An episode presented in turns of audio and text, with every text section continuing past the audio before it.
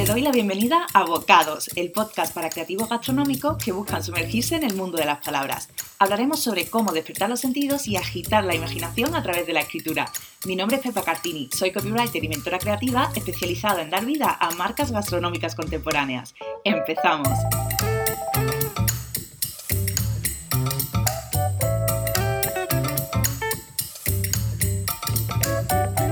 A través de canciones, historias, dichos populares y una rica interacción verbal entre gente de a pie, se transmiten de generación en generación las lecciones sobre la vida y la supervivencia. Esta es una frase de Geneva Smiderman, que es una lingüista afroamericana con la que empezamos el capítulo de hoy. En este nuevo bocado eh, de hoy te quería hablar de cómo la personalidad y concretamente la identidad verbal de las marcas gastronómicas crean, moldean, mantienen o transforman nuestra visión del mundo y por lo tanto nuestro comportamiento. Además te lo cuento con un ejemplo real y bastante controvertido que en el mundo de los blogs gastronómicos internacionales lleva creando revuelo desde 2012.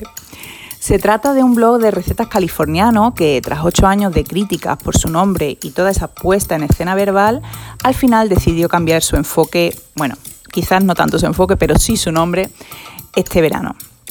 ¿Y por qué te lo cuento hoy? Bueno, pues porque hoy, el día que, estoy grabando este, este episodio, el 25 de octubre de 2020, se cumplen justo cinco meses del asesinato del hombre afroamericano George Floyd por parte del policía blanco Derek Chauvin. No sé tú, pero ante la reacción internacional que, que vivimos ante, ante este asesinato, en mi mente se dibujaba una sola pregunta, que era en qué se iba a quedar todo esto. Con el bocado de hoy eh, vamos a ver que aunque sea eh, porque ya no les quedará otro remedio, sí que hay marcas gastronómicas que han tenido que replantearse el mensaje que están lanzando. En toda esta historia que, te quiero contar hoy, para mí empieza en 2016, el día que una editorial, bueno, pues me envió un libro llamado Cocina Canalla, que, oye, tenía como, parecía un poco diferente, ¿no? A lo que se estaba cociendo hasta esos momentos en el panorama. Lo filmaban unos blogueros californianos llamados Zoo Kitchen. Su propuesta, bueno, pues una cocina vegetal transmitida con mucho desparpajo y cero elitismo, ¿no? que era un poco lo que se llevaba en, hasta no hace mucho en el, ambiente culinario.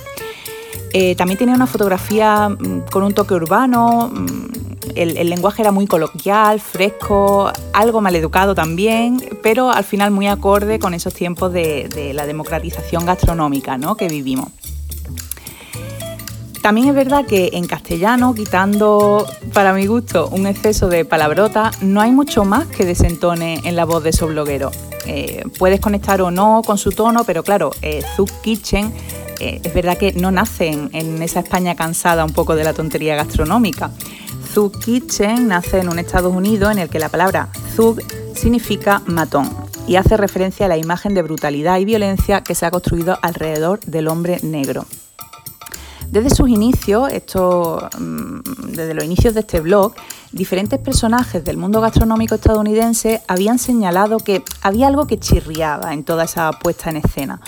Pero es verdad que poco se podía concretar porque al final los autores de este blog permanecían en el anonimato.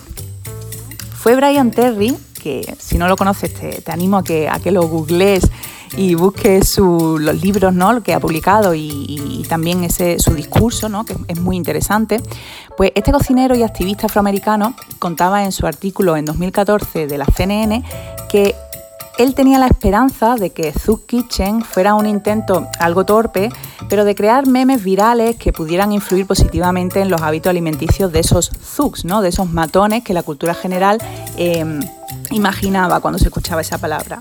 Es decir, jóvenes negros que vivían en barrios urbanos de bajo ingreso. Pero cuando los autores de Zug Kitchen decidieron dar la cara al publicar su primer libro, el relato tomó un giro quizás no tan inesperado. Zoo Kitchen era un blog de, recetas vegetales que resultaba eh, que había sido creado por una pareja blanca de Los Ángeles que utilizaba el imaginario, las expresiones y el vocabulario de lo que culturalmente se entendía como zugs, esos matones, eh, negros por supuesto, eh, como estrategia de marketing. Como dice Brian Terry en su artículo, el contraste que se dibuja entre los platos conscientemente progresistas que se muestran y ese matón vulgar e ignorante solo funciona si el matón es el tipo de persona mugrienta y negra que entendemos como traficante de drogas de un bloque distópico eh, bajo el colorido resplandor de varios puestos de hamburguesas, comida para llevar a prueba de bala, en fin, ese, ese personaje ¿no? que muchas veces vemos también en esas películas que nos llegan de Estados Unidos. Zug Kitchen, si ojeas un poco el libro, si lo tienes o si echas un vistazo al blog, eh, te desafía preguntándote a base de impactantes copies si es que los Zugs te intimidan para que no prepares pues rúcula, tempeh, garbanzo o toda esa comida vegana vegetal que ellos te proponen.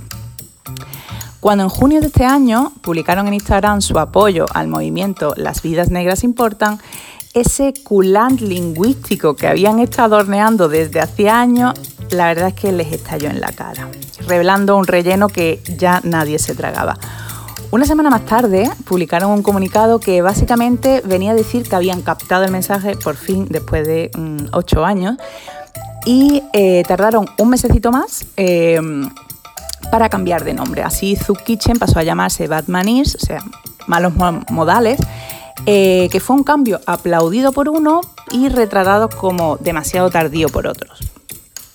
Pero el sabor con el que me gustaría que te quedas en, este, en este bocado de hoy es que la construcción de una marca gastronómica siempre lleva una cucharada extra de carga cultural, es decir, cuando te planteas el tono de voz, la personalidad de marca y el mensaje global que lanzas con tu proyecto, hay que tener en cuenta el contexto.